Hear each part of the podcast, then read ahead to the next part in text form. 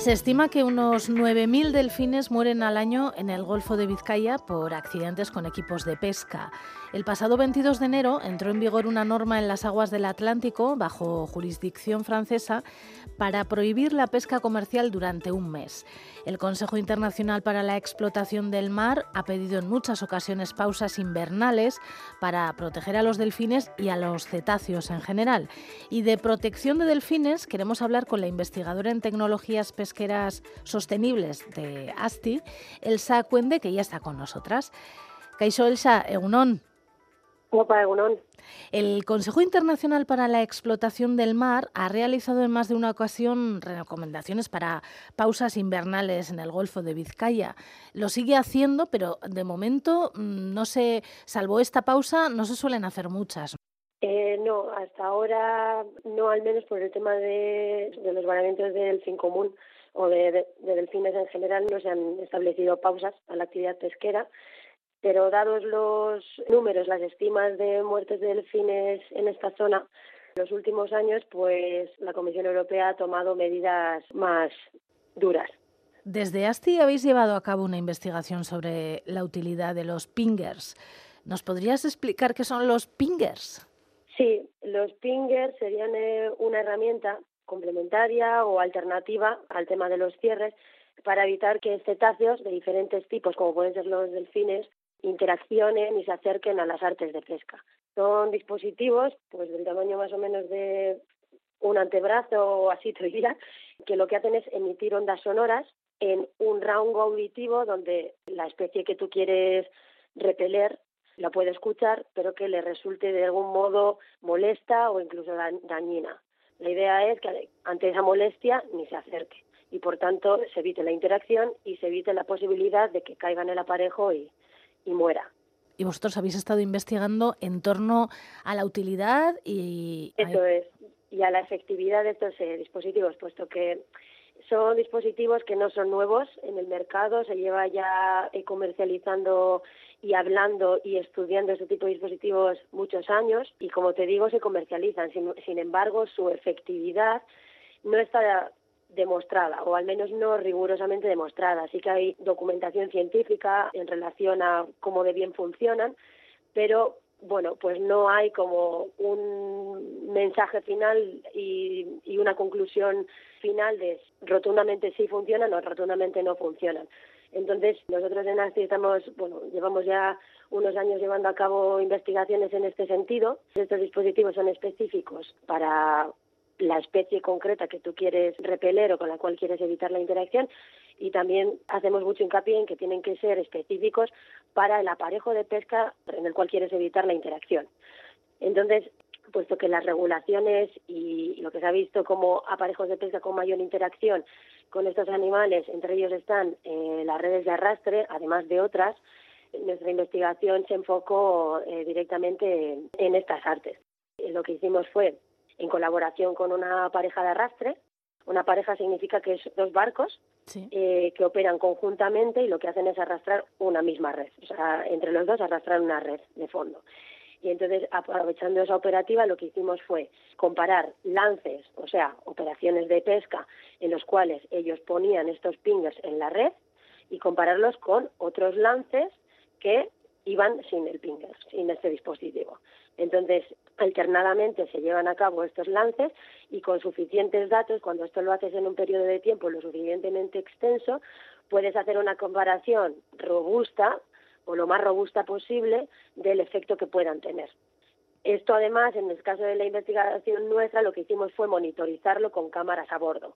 Por tanto, viendo las cámaras, lo que podíamos hacer era garantizar que X lances sí ha habido una interacción o ha habido una captura accidental de delfín o no la ha habido. ¿La investigación ya está publicada en una revista científica? En este caso, claro, lo que nosotros decidimos fue probar concretamente un dispositivo, una marca comercial que está disponible en el mercado y que de hecho sabemos que utilizan muchos barcos, porque ya hay algunas legislaciones regionales que obligan a utilizar dispositivos. No especifican cuáles. ¿Qué ocurre? Que como te digo, todo es dependiente de qué especie quieres, cuál es tu especie objetivo, cuál es el arte de pesca objetivo también. Entonces, las pruebas que se tienen que hacer científicas se deberían hacer pues para los diferentes dispositivos, para las diferentes especies y para las diferentes eh, artes de pesca. Entonces, lo que quiero decir con esto es que esta fue una investigación que ya publicamos, como tú, tú bien dices, pero seguimos trabajando en ello. Nos decías que estos pingers se deberían colocar en las redes. Eso es, es así como, como funcionan. O sea, son, lo que te digo, son de pequeño tamaño. Los hay de diferentes tipos, los hay que tienes que cargar la batería, los hay que tienen batería de, bueno, pues eso, de varios meses y, de, y cuando termina la batería pues se desechan y se compran otros. Y todos ellos, no importa cuál es la, de qué tipo sean, se, se ponen en la red. Eh, entonces, eh, pues dependiendo de si en este caso si son redes de arrastre, bueno, pues lo que se, lo que hacíamos era ponerlos en los cables que tiran del, del saco de la red, de, justo cerca de lo que sería la boca de la red, se ponían uno en cada extremo. ¿Y esto serviría para que esas pausas invernales no hubiera que hacer? Bueno, pues a los está en estudio. Mm, para mí es mucho decir que no que valgan para no hacerlas, pero sí que pueden ser complementarias. Entonces, en eh, el estudio que nosotros publicamos, el, la efectividad de estos dispositivos mostró un 90% de, de efectividad en esta pareja que, que trabaja en el litoral eh, eh, de la, del norte de, de, España. Sin embargo, bueno, pues habría que probarlo si esta problemática es eh, mayor en la costa de Francia y es donde se están estableciendo ahora estos cierres temporales, pues habría que probarlos allí también, puesto que allí la abundancia de delfines parece ser mayor, puesto que las capturas, o por lo menos el número de individuos que llega varado a la, a la costa francesa con marcas de, haber interaccionado con, con artes de pesca, es mayor. Entonces, yo desde mi punto de vista científico lo que diría es estas pruebas a sabiendas de que han tenido una gran efectividad aquí, pues tienen visos de que pueda funcionar allí también, pero bueno, habría que probarlo. Habría que probarlo. ¿No habéis recibido ningún tipo de demanda en este aspecto? Eh, no, ah, no, al final eh, también somos nosotros un poco donde vemos que hay pues necesidad y, y tratamos de, conseguir la forma de llevar a cabo estas pruebas, porque al final lo que te digo son dispositivos que ya están implementados en algunas eh, legislaciones.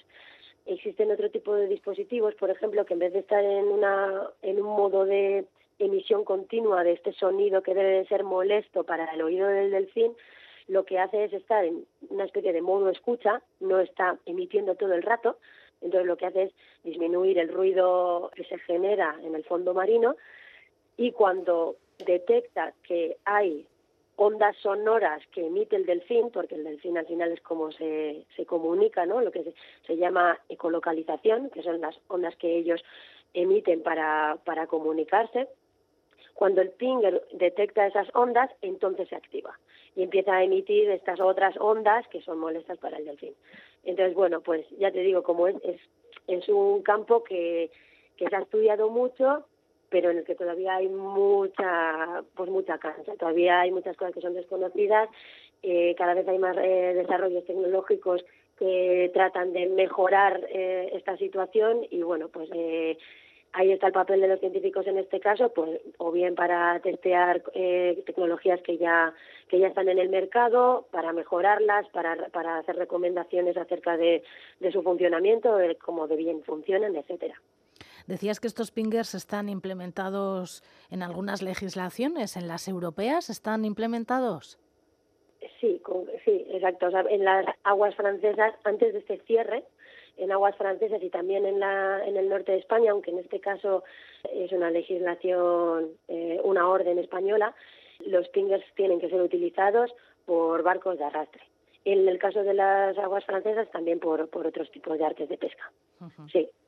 Sin embargo, pues bueno, eh, como los números siguen siendo preocupantes, porque realmente nosotros hemos demostrado que el dispositivo eh, tiene una gran efectividad, pero siempre está supeditado a que se haga un buen uso de ese dispositivo. Es decir, tiene que ir con una buena batería, hay que ir eh, chequeando que no se ha estropeado, que sigue funcionando. Entonces, bueno, por el motivo que sea, ya en principio los, los tienen que usar y los usan, pero tiene que haber un control sobre el adecuado uso de esto, pues los números de cetáceos muertos eh, sigue siendo preocupante y por eso han tomado la medida de, se ha tomado la medida de, de, estos cierres. ¿Hay otro tipo de, de, sistemas o de aparatos que podrían evitar eh, bueno, pues la muerte de tanto cetáceo en el Golfo de Vizcaya? Sí, hay otros, bueno, hay otras, otros tipos. Existen, por ejemplo, los eh, dispositivos, se llaman dispositivos de exclusión de cetáceos. Y en vez de ser dispositivos mm, electrónicos, como es este caso, que emiten ondas, son una modalidad más mecánica. Normalmente son rejillas que se ponen en la red, eh, digamos, la, la red tiene una boca de red muy amplia, ¿no? Por donde entra el pescado, y luego hacia el final de la red esta, la red se va cerrando, se va haciendo más pequeña hasta que el pescado acaba en lo que se llama el copo, ¿no? La parte final. En esta parte la red es mucho más estrecha, pues no se puede tener dos metros de alto, un ejemplo. Las hay, las hay de diferentes eh, dimensiones.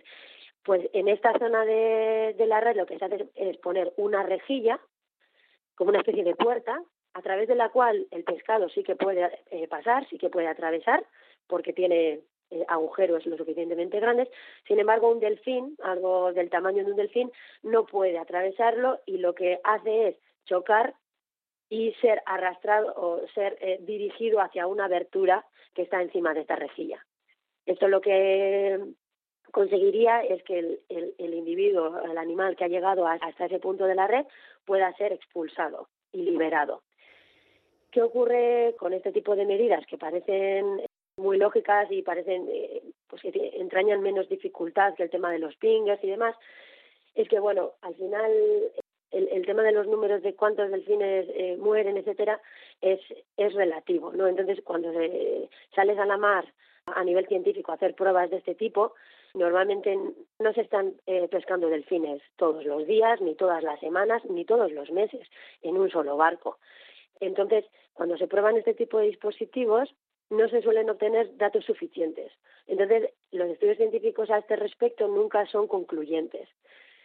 Existe otra problemática y es que no se sabe si el individuo que consigue llegar hasta el final de la red y es empujado por esta rejilla hacia el agujero y es liberado, no se sabe cómo es liberado. Es decir, ha llegado hasta ese punto ya asfixiado, muerto, por ejemplo, o no, o ha llegado vivo y ha sido liberado y no ha tenido ningún efecto en lo que sería su, eh, su fisiología, su bienestar, no se sabe. Entonces, lo que te digo, esto es como otra rama de investigación.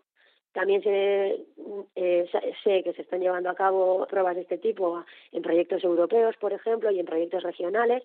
Sin embargo, no hay legislaciones que establezcan que esto sea obligatorio, no en estas aguas para delfines. Bueno, que todavía queda mucho camino por hacer. Sí, eso es. Al final eh, es un campo muy grande, son animales también eh, muy inteligentes y con una capacidad de adaptación muy grande. Entonces, eh, pues hay mucho campo, campo de investigación y bueno, pues en, eso estamos. En eso y, en que pues al final también la actividad pesquera pues pueda seguir con su actividad, ¿no? Entonces hay que, hay que buscar el equilibrio entre una y otra cosa. Elsa Cuende, ella es investigadora en tecnologías pesqueras sostenibles de ASTI y es quien ha estado con nosotras estos últimos minutos explicándonos qué es lo que está haciendo ASTI con los pingers para evitar la muerte de los delfines y los, de, y los cetáceos en general. Es que recasco, Elsa. Ser.